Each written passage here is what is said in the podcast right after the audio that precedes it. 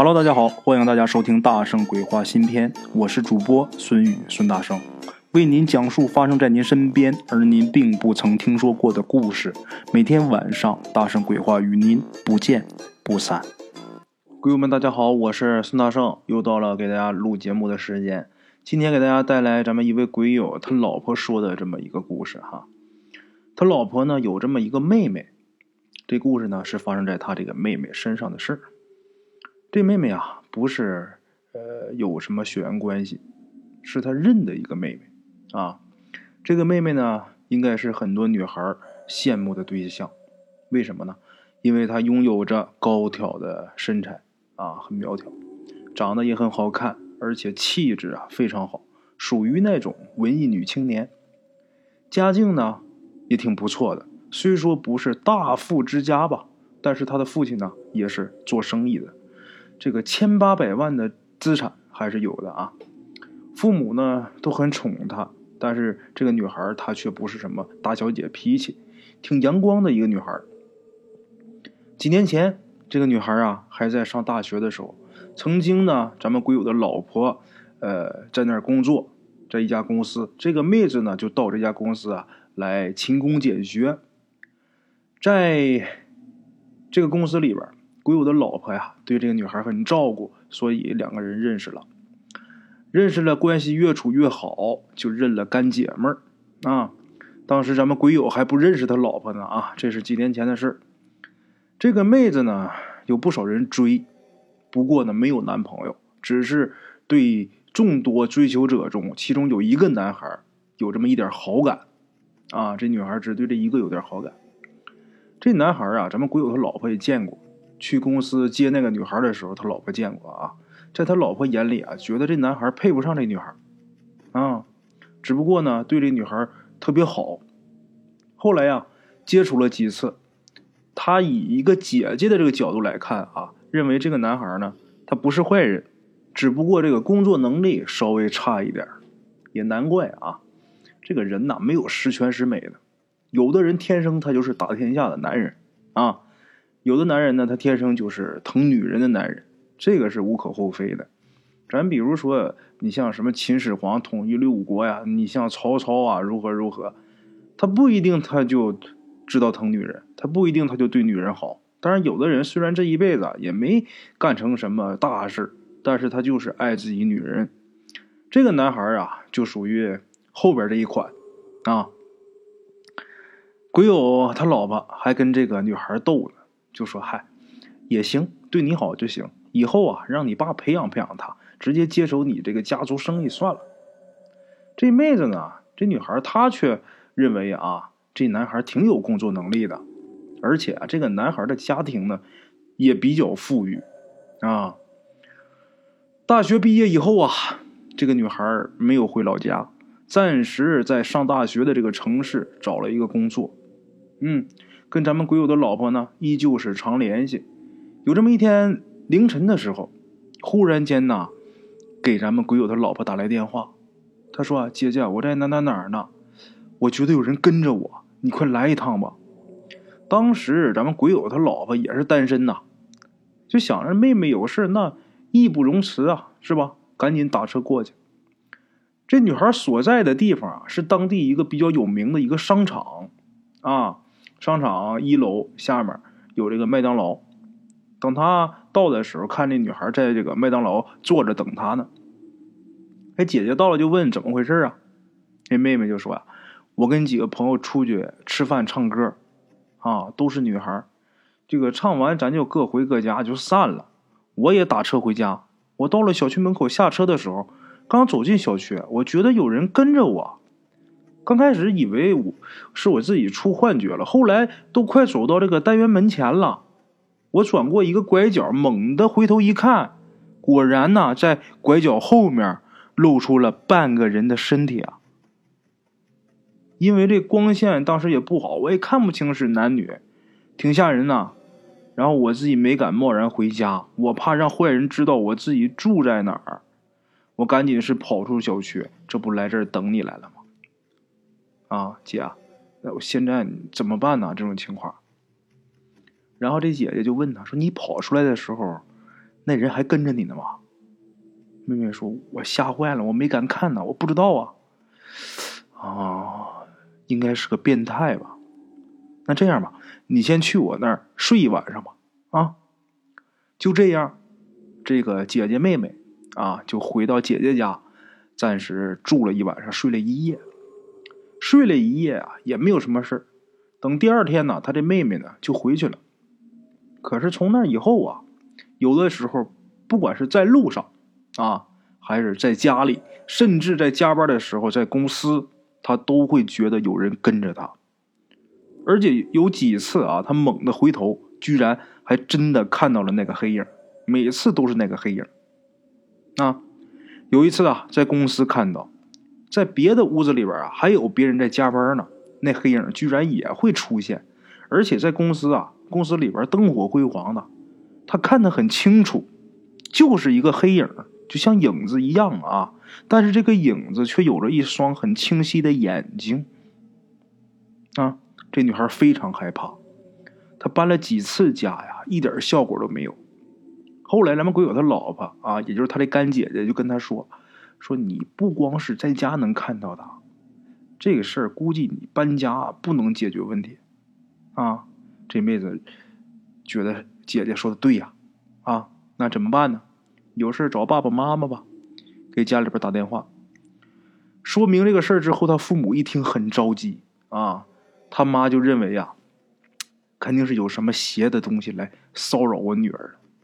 他父亲啊，生意人，正儿八经做生意的，虽然也信一点，但是对这些怪力乱神的，他也是将信将疑，不全信啊。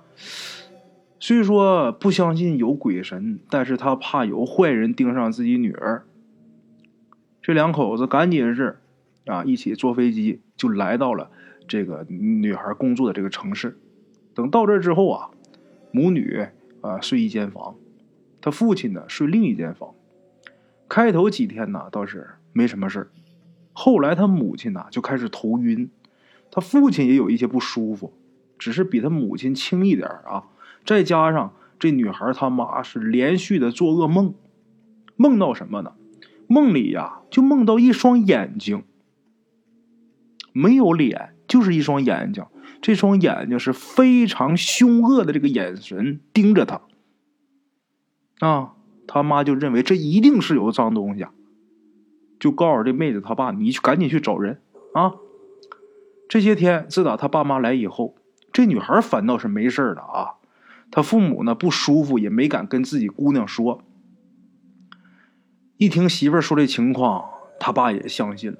那为了自己女儿，他爸舍得花钱啊！而且他爸这社会关系啊也是比较丰富的，很快就找人来看了。有的看完就说看不懂啊，就走了；也有的看完呢，给画张符或者念念咒什么的，要点钱，然后走了。但是都没有什么效果啊。这件事情变得是越来越厉害。这妹子她爸呀，有的时候呢也能梦到那双眼睛了。之前他梦不着啊，自打找完这些人，他也能梦见。这妹子他妈呀，有一天晚上躺下，没睡着呢，刚闭上眼睛，这双眼睛就出现了。而为什么要单说这一天？因为今天这个眼睛的眼神呢，跟之前不一样。之前是恶狠狠的盯着他，今天是那种嘲讽的眼神。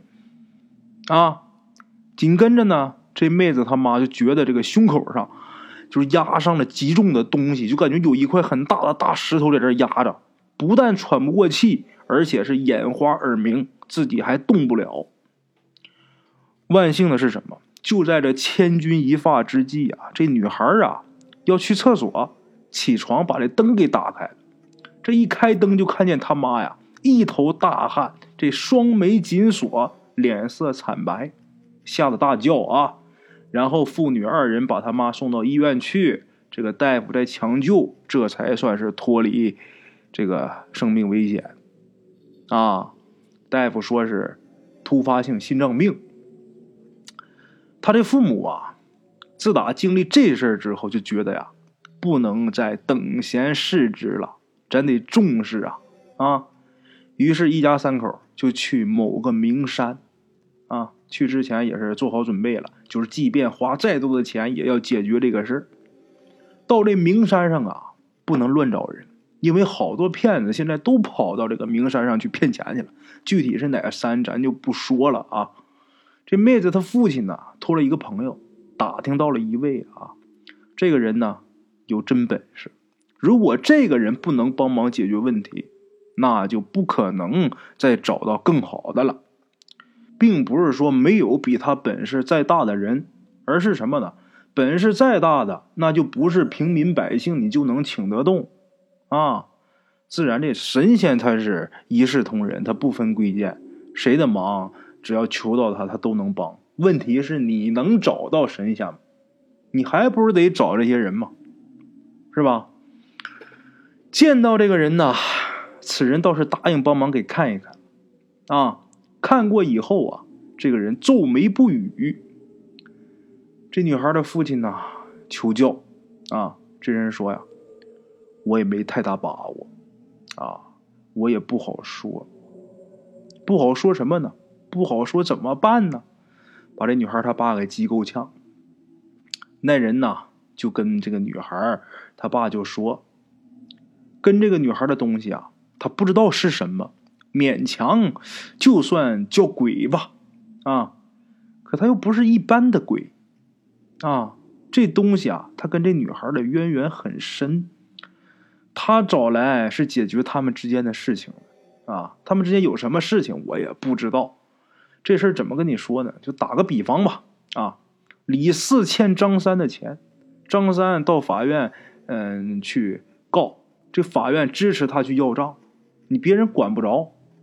这鬼神之事啊，就更粗暴一点那个东西得到允许来找你女儿的，那么凡是阻碍他的人，只要他警告了不听，他都可以对付。以后的因果他自己去背。目前谁敢拦他，他就收拾谁。啊，没人管这事儿，没人能管了他。现在，可是呢，这大师啊，又没法跟这个做父母的说你们。别管你们自己女儿了，啊！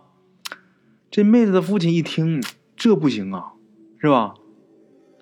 我女儿事我不能不管呐，啊！那是是不管他们有什么渊源，但是这一世她是我女儿啊，她来找我女儿，我当爹我能不管？大师，我求你了，您给想一辙。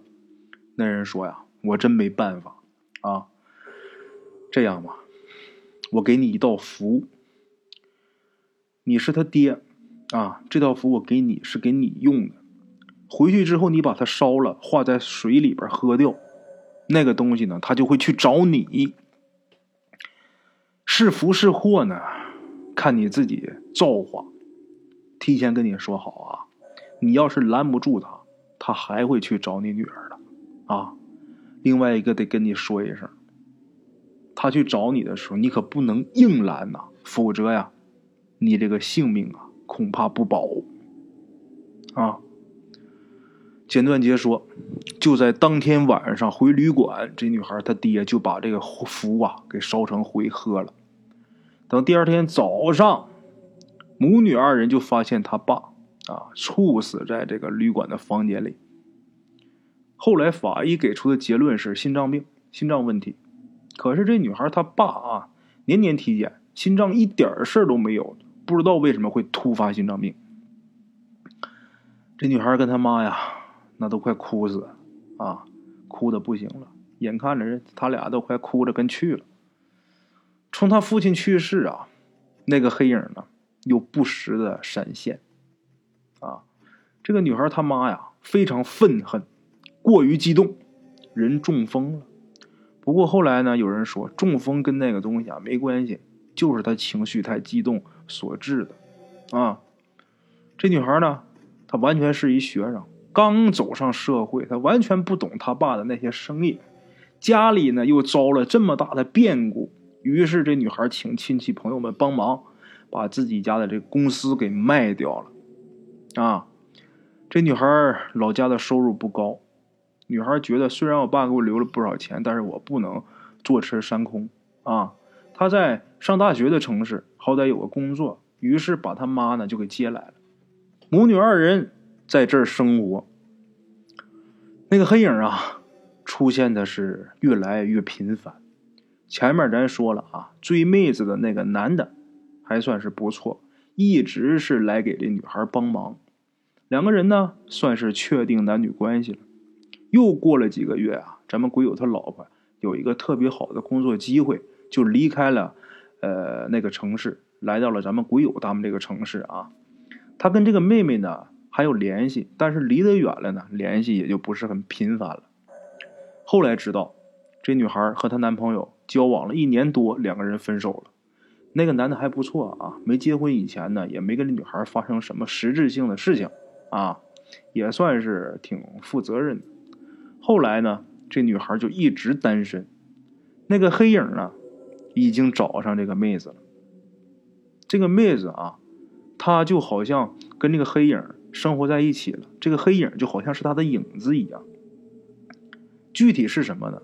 这女孩也没说，反正就是无奈的认可了他的存在。大约五年以后，咱们鬼友的老婆又回到了那个城市，约这女孩出来见见面。这么多年没见了啊，曾经的干姐们。这个约的地点呢，就是他们当年总去的一个商场下面的那个咖啡厅。咱们鬼友的老婆先去的，很兴奋的等着自己的朋友。没想到过一会儿啊，过来一大妈，一下就坐在他对面了。他刚想告诉这大妈自己在等人，这大妈却开口了。一听声音，居然就是那个妹子。看这样子，要很仔细看才能看得出来。这时候这女孩啊，差不多得有二百来斤。皮肤很粗糙，麻麻咧咧的，而且啊颜色黑黄，额头、眼角呢都是皱纹。其实这女孩啊才二十六七岁啊。咱们鬼友他老婆呀，看完这女孩都看哭了，不知道她吃了多少苦这几年的时间。结果一问呢，也不算什么啊，就是很正常的上下班。你说她经济不好吗？也不是。收入啊，在这个城市里边算是中等偏上。何况他父亲留下来那么大一笔钱，有一部分呢存在银行，一部分做理财。这理财产品也升值了不少啊。他母亲的中风啊，因为治疗及时，也没有什么后遗症。每天呢吃饭，这女孩吃的比平常人吃的也也都少。就无论如何，从哪方面想，她不应该是现在这个样子。这女孩说呀。我现在这个样子，就是那个东西影响的，啊，那个东西它到底是个啥？这么多年呢，我一是不想说，二是我也说不清，我也不知道它到底是个什么，啊。好了，各位老铁，这故事是结束了。这故事要我想啊，他们两个前世必定是有很大的恩怨啊。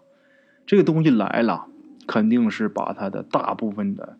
精精气啊，还有这个运气啊，都给拿走了，否则呀，这个人也不可能老的这么快啊。这是我自己的看法啊，大家有什么看法，就在这期节目下方呃留言吧。好了啊，感谢各位鬼友们的收听，咱们今天的节目呢，先到这儿，咱们明天同一时间不见不散啊。OK，各位老铁们啊，咱们今天的故事呢，先到这里。感谢各位好朋友的收听啊！我的投稿微信是幺八七九四四四二零一五，欢迎各位好朋友加我的微信，点赞、转发、评论。今天呢，故事先到这儿，咱们明天同一时间不见不散。